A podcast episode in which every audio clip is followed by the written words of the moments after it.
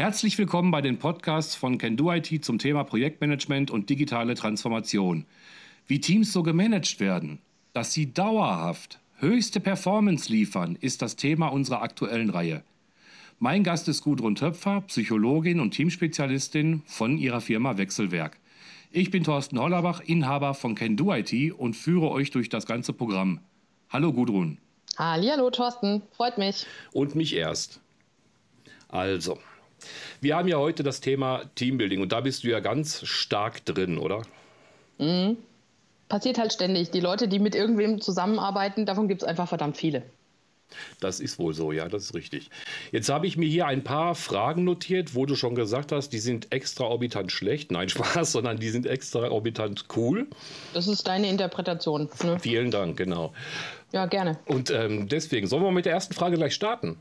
Ja, hit me. Das geht's. Und zwar, was ist notwendig, um die Individualität zu wahren, jedoch in einem Rahmen, in dem man das eigene Ego im Team nicht so stark auslebt? Was denkst du oder was ist deine Meinung? Wie kann man sein Ego, sagen wir mal, ausleben, aber nicht so überproportioniert, dass man die anderen in den Schatten stellt? Mhm. Ähm, spannende Frage deshalb, weil man ja vielleicht vermuten könnte, dass Leute das beeinflussen können oder dass, äh, dass man das steuern kann und sagen, aha, das ist ein Team, da mache ich jetzt mal äh, 70 Prozent Ego ausleben und das ist ein das ist eine andere Arbeitsumgebung, da mache ich jetzt nur 10 Prozent. Und es ist einfach so, dass Menschen unterschiedliche Charaktere mitbringen und dass es von der Situation, von der Aufgabe, auch vom Teamlead abhängt, wie stark jemand in so einem bestimmten Team sichtbar ist oder dessen, dessen Präsenz überhaupt erscheint. Deswegen, ich denke, Menschen sind grundsätzlich dazu gemacht, dass sie, weil sie Individuen sind, dass sie diese Individualität ausleben wollen und zeigen wollen und anerkannt werden als, als ein eigenständiger Mensch mit einer eigenen Meinung, einem eigenen Hintergrund und nicht nur im Arbeitskontext erscheinen als, naja, noch ein Mensch mehr, der halt zufällig die Arbeit macht und der halt gerade mhm. da ist. Deswegen, also es ist für Menschen wichtig, dass sie eine Gelegenheit haben, das tun zu dürfen, tun zu können. Und es gibt Leute, die sind vom Charakter her halt ein bisschen präsenter und ein paar Darsteller oder haben, sind mehr Darsteller auch, wo es dann vielleicht für andere auch anstrengend ist. Und es gibt Leute, die arbeiten halt so ein bisschen stiller, ein bisschen zurückhaltender. Und ähm, das ist beides okay. Ein Team braucht auch beides. Das sehe ich auch so, ja. Es, es, muss ja einmal auch jemanden geben, an dem man sich richten kann. Und es muss aber auch ähm, Leute geben, die halt eben ein bisschen dezenter unterwegs sind. Der Tobi Beck hat das mal gesagt, es gibt einmal... Ähm, diese Art äh, Bewohner, das sind die Gewohnheitsmenschen, die dann irgendwo nur ihren Job machen und genau wissen, was sie zu tun haben, aber nicht nach links und rechts ausbrechen. Und dann gibt es einmal so eine Art Wölfe, die dann eben halt versuchen auszubrechen und auch neue Wege gehen wollen. Und das eine ist für den anderen ja zielführend und der Bewohner ist für den Wolf ja auch die äh, Ruhepolposition, denke ich mal. Mhm. Es hat auch ein bisschen damit zu tun, welchen Stellungs- oder welchen, welchen welchen Wichtigkeitsgrad eine bestimmte Aufgabe für eine Person hat. Also wenn jemand zum Beispiel in einem Team nur am Rande mitarbeitet, nur eine relativ kleine Aufgabe hat oder, oder sehr punktuell da mitarbeitet, dann ist er natürlich völlig anders präsent als äh, jemand, der zum Beispiel der, äh, der Owner ist vom Projekt, der die ganze Zeit dran ist, der das Projekt treiben muss, ähm, der den Überblick behalten muss und viele Schnittstellen hat. Also der ist rein von seiner Rolle im Team her präsenter und jemand anderes, der wartet halt dann auf seinen Einsatz, der kommt dann, der kommt dann rein, äh, macht dann seinen Beitrag, geht aber auch wieder. Der mhm. lebt sich dort nicht so aus. Das Team, ein Team verträgt beides. Muss auch so sein. Das ist so, ja. Vor allen Dingen ist auch beides wirklich benötigt. Weil das eine hängt mhm. ja auch vom anderen ab. Der eine kann sich nicht mhm. entfalten, wenn er keine Fans hat. Und der Ruhige, der kann sich nicht sicher fühlen, wenn er keinen Leitwolf hat. Mhm. Genau, deswegen beides okay. Okay, wenn man jetzt mal bedenkt, dass wir immer mehr im Digitalzeitalter sind und auch in der Industrie 4.0 immer, es immer weiter mehr um virtuelle Geschichten geht, wie fördert man denn den Gruppenzusammenhalt, wenn es sich um virtuelle Teams handelt? Das heißt, die sich physikalisch gar nicht, gar nicht sehen oder keinen, keinen physischen Kontakt haben? Mhm. Also es gibt ja virtuelle Teams, die, also virtuelles Team ist nicht gleich virtuelles Team, würde ich sagen. Mhm. Und es gibt ja äh, Teams, die sich halt sehr selten sehen, die sich zum Beispiel zum Projekt Auftakt irgendwo mal treffen. Dann kann man sich schon mal in die Augen gucken ähm, und kennt sich irgendwie, hat einen Eindruck, mit wem habe ich es denn da zu tun. Das heißt, ein rein virtuelles Team, wo sich wirklich alle niemals sehen, ähm, ist ja so häufig gar nicht. Das gibt es auch, völlig klar. Aber ähm, die Möglichkeit, sich mal kennenzulernen, ist auf jeden Fall ein guter Auftakt, wenn denn das drin ist. Und dann hat man schon ein Wir-Gefühl gestaltet, in dem sich alle einfach einmal treffen und sich einmal zusammensetzen. Und es auch gut ist, zu diesem Zeitpunkt über das Ziel zu sprechen, über die Ressourcen zu sprechen, die man mit der Aufgabe halt äh, oder die man für, fürs Lösen der Aufgabe hat, über die Zeitdauer, über bestimmte Rollen, über Schwierigkeiten, die da kommen werden. Das ist der Start ins Teambuilding. Und das trägt dann auch über so eine virtuelle Phase hinweg. Hm, genau. Wenn das Team jetzt aber auch aus multikulturellen Leuten besteht, das heißt, der eine ist zum Beispiel in China, der andere ist in Singapur, der nächste, der ist in England oder in den USA, das sind ja alles äh, Kulturen, die haben eine ganz andere Einstellung zur Arbeit. Der in China zum Beispiel, der ist es gewohnt, 16 bis 18 Stunden zu arbeiten. Wenn du das einem Europäer klar machen willst, dann fasst er sich an den Kopf und sagt, bist du noch ganz dicht. Also das funktioniert ja hier so nicht. Ne? Mhm. Also bei solchen multikulturellen Teams muss man erstmal wissen, dass die Hälfte davon zu jedem beliebigen Team-Meetingszeitpunkt übermüdet ist. Das, äh, das muss man schon mal von vornherein klar machen. Irgendwer ist immer müde und äh, das Meeting findet zu einer Zeit statt, die entweder extrem früh ist, extrem spät ist, einfach wegen der Zeitverschiebung. Also das ist äh, so eine besondere Schwierigkeit.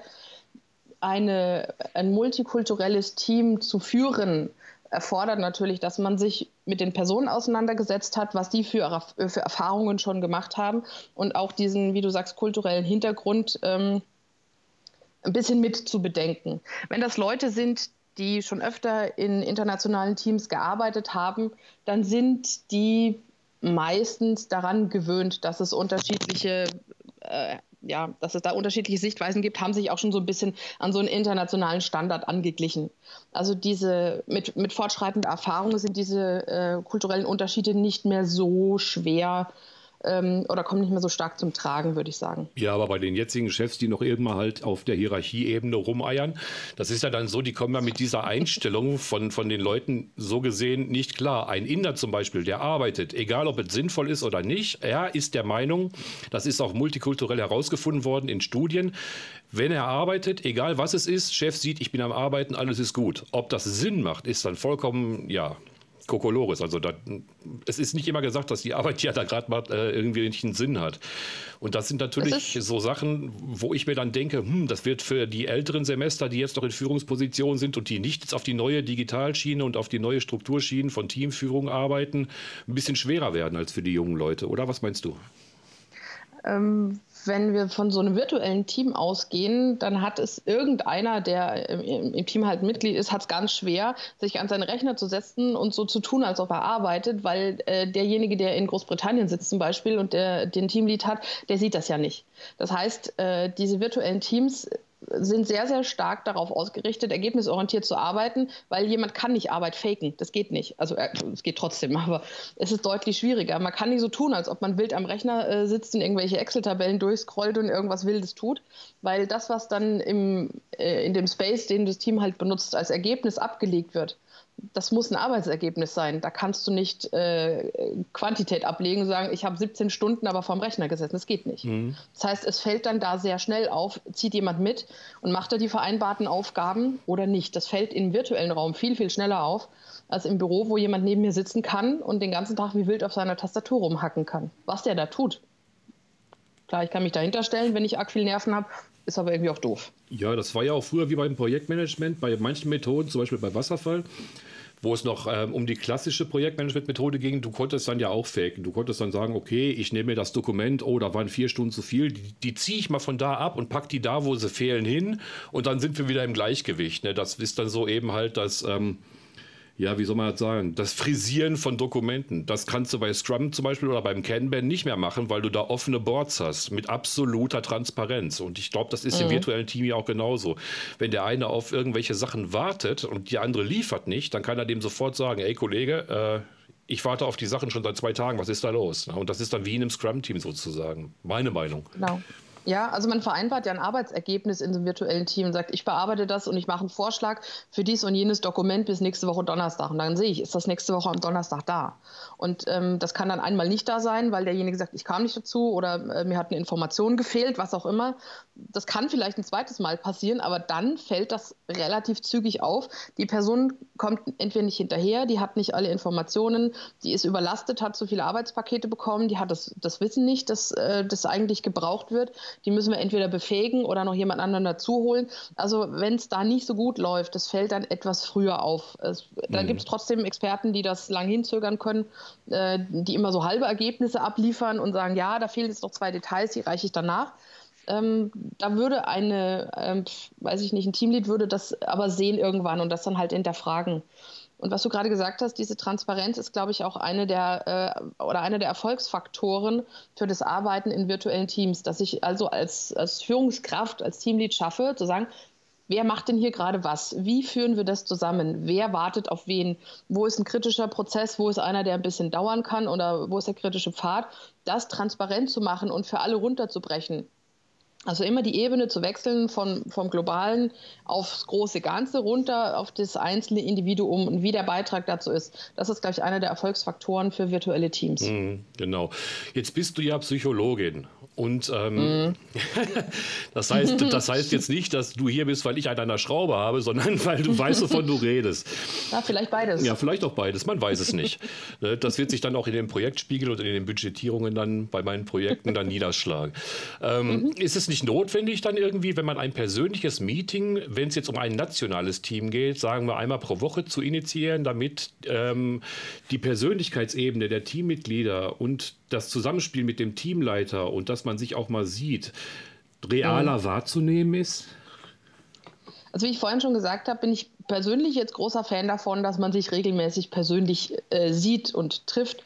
Das finde ich gut. Ähm, ist vielleicht aber auch so eine, so eine Charaktersache. Ich mag das einfach gerne und man nimmt schon eine Person anders wahr, wenn man mit ihr am gleichen Tisch sitzt oder sich einfach mal unterhalten kann, Kaffee zusammen trinkt, bisschen Smalltalk macht. Ähm, man sieht, jemand kommt zum Beispiel gestresst und gehetzt rein, kann man sagen, ach Himmel, was ist denn los? Oh, Kind ist krank, ich muss eine Betreuung organisieren. Diese, diese äh, sozialen Nebengeräusche, die so auch ein bisschen sozialen Kleister ausmachen, weil ich kann dann sagen, klar, oh, meine Kleine hat auch schon mal Fieber und so, ähm, die fallen ein bisschen weg, wenn ich ein, ein, ein virtuelles Team habe und mit diesem virtuellen Team einfach nur Arbeitstreffen habe und da einfach eine To-Do-Liste, eine Agenda abhake. Also diese Nebengeräusche kommen da nicht so gut zum Tragen. Deswegen ist es immer schön, wie ich vorhin gesagt habe, wenn man so einen gemeinsamen Auftakt schafft, weil man da einfach sich ein bisschen eingerufen kann aufeinander. Ich finde das wertvoll. Ob es absolut nötig ist für ein gutes Arbeitsergebnis, weiß ich nicht. Aber wir wollen ja eigentlich auch alle gerne arbeiten. Eigentlich ja. Doch. Deswegen, deswegen ist es schön, da ein bisschen Aufwand reinzustecken. Zur Frage der Regelmäßigkeit äh, würde ich, würde ich so ein, so ein typisch psychologisches, solides, kommt drauf an, äh, antworten. Ich glaube, dass es Projektphasen gibt, in denen es wertvoller ist, sich öfter oder in einer engeren Taktung persönlich zusammenzusetzen das ein Projekt verträgt aber auch mal eine längere Phase, wo man sich nur virtuell trifft oder auch nur in, ich weiß nicht, Untergrüppchen des ganzen Teams, äh, weil man halt, weiß ich nicht, irgendwelche detailbehafteten Sachen bespricht und Pakete bearbeiten muss, die dann für die große Gruppe gar nicht so relevant sind. Deswegen solides kommt drauf an. Grundsätzlich, wenn es kritische Phasen sind, ist es, finde ich, wertvoller, äh, sich live zusammenzusetzen. Und dann würde ein guter Teamlead auch sagen ähm, oder erkennen, dass jetzt so eine Phase kommt. Ja, das denke ich auch. Also es gibt sicherlich ähm, Sachen, wo man sagen kann, komm, da muss jetzt nicht mit dabei sein und da hast du gar nichts mit zu tun. Oder du sagst dann, ja, äh, es ist doch wichtig, dass alle da sind. Wichtig ist vor allen Dingen da in der Hinsicht die Transparenz meiner Meinung nach, weil ohne diese Transparenz, dann müsstest du dann wieder Fragen beantworten etc. Und das, das will ja eigentlich keiner, ist ja mehr Aufwand. Mhm. Auch diese Transparenz herzustellen. Also ich finde, dass Führungskräfte in der Hinsicht wesentlich mehr kommunizieren müssen äh, und Dinge sagen müssen, die ansonsten, wenn man live im gleichen Bürogebäude ist, zum Beispiel, die völlig, äh, die sich von selber erschließen. Wenn ich jetzt eine Untergruppe bilde und sage, ach nee, da musst du nicht dabei sein, dann kann es sein, dass das, wenn ich das schriftlich mache, dass das falsch rüberkommt. Ne? Dann sagt einer, wie, da muss ich nicht dabei sein, bin ich nicht wichtig, werde ich hier ausgeschlossen, was soll denn das? Das kann passieren, ähm, ja. Genau, und das darf nicht passieren. Das heißt, äh, ein Teamlead muss dann in dem Moment sagen, Achtung, wir haben folgendes Arbeitspaket. Das, da geht es da und darum. Ich denke, dass das Ergebnis erst so und so aussehen muss, bevor du damit weiterarbeiten kannst. Ich denke, es macht äh, im nächsten Schritt keinen Sinn, dass du bei diesen Detailbesprechungen dabei bist. Wir holen dich aber wieder dazu, wenn wir den und den Stand erreicht haben. Wenn man sich persönlich äh, äh gegenübersteht, kann man leichter sagen, ach komm, da muss nicht dabei sein. Die ganze Körpersprache, Mimik, Gestik sagt demjenigen dann, wie er das zu interpretieren hat. Hm. Die Ebene fehlt mir im virtuellen Raum, deswegen muss ich die mit mehr Kommunikation ausgleichen Richtig. und auch Dinge sagen, von denen ich denke, sie sind mir ja völlig klar. Aber ich muss sie trotzdem sagen und da ihm lieber äh, jemand furchtbar auf die Nerven gehen, indem er was völlig Offensichtliches viermal sagt, anstatt das wegzulassen und dann Missstimmung im Team zu haben, weil jemand sich nicht gesehen, wertgeschätzt oder, oder einbezogen fühlt. Ja, genau. Das ist dann so das Gefühl des, des bewussten Übergangenwerdens, weil die Menschen mhm. denken ja an sich erstmal grundsätzlich das Negative. Die denken ja nicht, oh, ich muss nicht dabei sein, ich habe mehr Zeit, um andere Sachen zu machen, sondern, oh, die wollen mich nicht dabei haben, weil vielleicht soll ich was nicht hören. Was natürlich totaler Bullshit ist, aber das musst du denen ja erstmal klar machen. Ne? Mhm.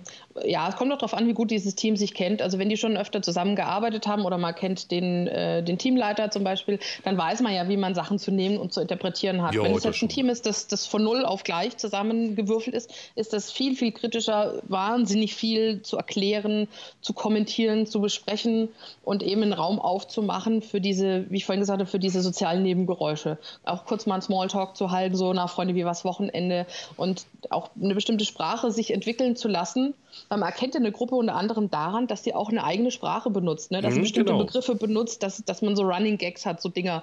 Und äh, dadurch formt sich auch eine Gruppe, indem sie eine Sprache benutzt, die jemand außerhalb der Gruppe nicht versteht.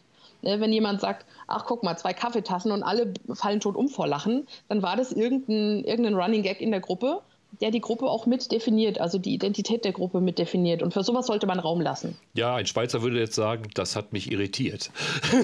Ja, natürlich. Das, also, das ist, ja, das darf irritieren. Ähm, dann hat es funktioniert für die Gruppe. Genau. Das darf. Und das äh, bringt mich jetzt gerade mal zu äh, einem schönen äh, Phasenmodell von, von Tuckman. Das dürfte dir als Psychologin ja was sagen. Habe ich schon mal gegoogelt, ja. Aber ich ich habe es auch gegoogelt und habe daraus erstmal dann in dreistündiger Arbeit diese Frage herausgefunden.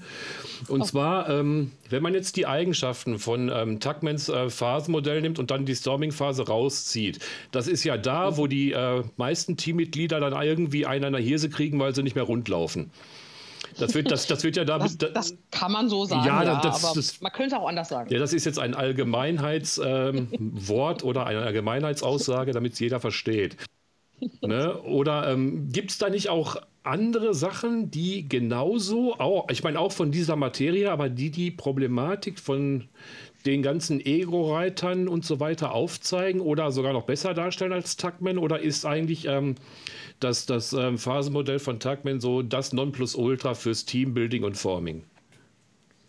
Also ich, ja, grundsätzlich muss man sagen, jedes Modell ist, weil es ein Modell ist, eine Vereinfachung, also eine Übersimplifizierung der Welt. Das heißt, ähm, jedes Modell kann naturgemäß bestimmte Dinge nicht abbilden. Und wir, wir können, wenn wir da jetzt ein bisschen rumgraben, ein paar Sachen finden, sagen, ja, das, das Modell nimmt aber darauf keine Rücksicht und darauf und darauf nicht. Also es gibt sehr viele Sachen, die in diesem äh, Modell von Tagman einfach nicht äh, berücksichtigt werden, die aber in der Realität halt einfach stattfinden. So.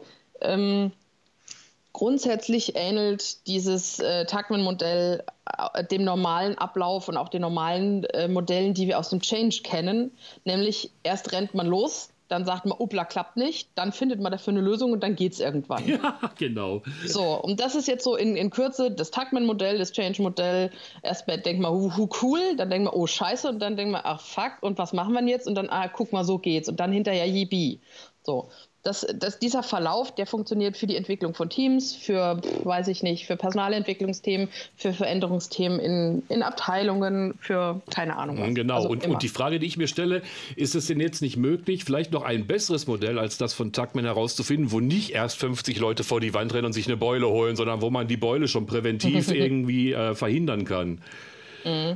Also wenn man die erste Phase sich hernimmt, also diese Forming-Phase, wo dieses Team zusammentritt, dann kann man natürlich sagen, in dieser Phase hat der Teamleiter bestimmte Aufgaben und wenn er die sehr, sehr äh, gewissenhaft und sehr intensiv wahrnimmt, dann kann es sein, dass die Beule nicht so äh, oder diese Delle, die dann kommt, nicht so doll ausfällt. Irgendwie passieren tut das doch meistens, weil Menschen müssen sich aufeinander eingrufen, die müssen miteinander in Resonanz treten, die müssen sich auch aneinander reiben, die müssen ein bisschen äh, Kämpfe ausfechten um Rollen, um Bedeutung, um Anteil, um äh, Position in der Gruppe. Das ist dem Menschsein inne. Das kann man auch nicht durch ein anderes Modell äh, komplett obsolet machen. Das geht, glaube ich, nicht. Das ist ja so eine Aber, Ableitung von Rudelpositionierung sozusagen. Na, eigentlich ist diese zweite Phase ja ähm, das, das Zusammenfinden von Individuen zu einem Ganzen, also zu genau, einem übergeordneten genau. Konstrukt, dem Team. Und da gibt es natürlich Menschen, die äh, Teamarbeit gewöhnt sind, schon lange, die sind da entsprechend erstmal ein bisschen zurückhaltend, ein bisschen vorsichtig. Es gibt auch welche, die sagen, wir kommen am schnellsten durch diese Phase, indem ich einfach sehr brachial und sehr laut und sehr deutlich sage, wer ich bin, was ich kann, was ich weiß, was ich ab kann und was nicht. Und da hat jeder so seinen eigenen Stil. Und der Teamleiter hat die Aufgabe, das alles äh, in einem kontrollierten Raum zuzulassen und zu gucken, dass die Gruppe da möglichst schnell drüber kommt. Mhm. Also am Anfang Zeit einzuplanen dafür, dass diese Gruppe sich kennenlernt. Ähm, auch wenn man sagt, äh, verdammt, das geht von unserer produktiven Zeit ab, aber wir investieren jetzt Zeit, weil wir haben am Schluss noch weniger. Ja, du musst ja, du musst ja generell erstmal immer was investieren, um einen äh, Mehrwert rauszuholen. Das ist ja klar. Mhm. Und wer da ja. nicht investiert, dass das Team sich kennenlernt, sondern die einfach äh, jetzt ohne sich intern selbst zu kennen, einfach in den Krieg schickt, dann äh, wird dieses Team verlieren. Das ist definitiv. Mhm. Es ist ja auch so, dass man, wenn man ein Team zusammensetzt, wo auch der Teamleiter das, die Teammitglieder nicht gut kennt, der muss ja selber auch erst einschätzen. Aha, wenn Person sagt, ey, kein Problem, kriege ich hin, dann macht er die Erfahrung, okay, das hat dreimal funktioniert, ab dann weiß er, okay, wenn Person A sagt, kriege ich hin, dann kriegt ihr das auch hin. Gleichzeitig kann der Teamleiter bei Person B oder C eine andere Erfahrung machen und sagen, ah, die Person sagt, kriege ich hin, gar kein Problem, kriegt aber nicht hin, weil sie zum Beispiel die Zeit zu knapp geschätzt hat mhm. oder weil ihr irgendwelche Informationen gefehlt haben oder eine Zuarbeit nicht funktioniert hat. Das ist also ein Hypothesentesten der Teamleiter sagt erstmal, aha, so ist es und äh, das kollidiert dann mit der Realität und dann ist die These entweder bestätigt oder widerlegt und daraufhin muss der Teamleiter dann im weiteren Verlauf sein Verhalten abstimmen. Und wenn die Person B äh, dann sagt, ah, kein Problem, kriege ich hin, dann weiß der Teamleiter schon, ah, da muss ich ein bisschen genauer hingucken. Die Person hat öfter schon mal ein Arbeitspaket von der, vom Aufwand her unterschätzt da gucke ich ein bisschen genauer hin, spreche mit der Person vielleicht ein paar Detailfragen ab, gucke, ob die Person auch genug Zeit dafür hat und halt ihr vielleicht andere Aufgaben vom Hals, wenn ich denn das kann. Mhm. Und jetzt kommt die Herausforderung. Echt, welche ist das? Das war die doch. Das war eine von den Herausforderungen. Das war eine. Dies war nun der erste Teil unserer dreiteiligen Podcast-Reihe zum Thema Teamführung. Ich hoffe, es hat euch gefallen und wir können euch in den nächsten beiden Podcasts auch wieder als Zuhörer begrüßen. Bis dahin macht's gut und ciao.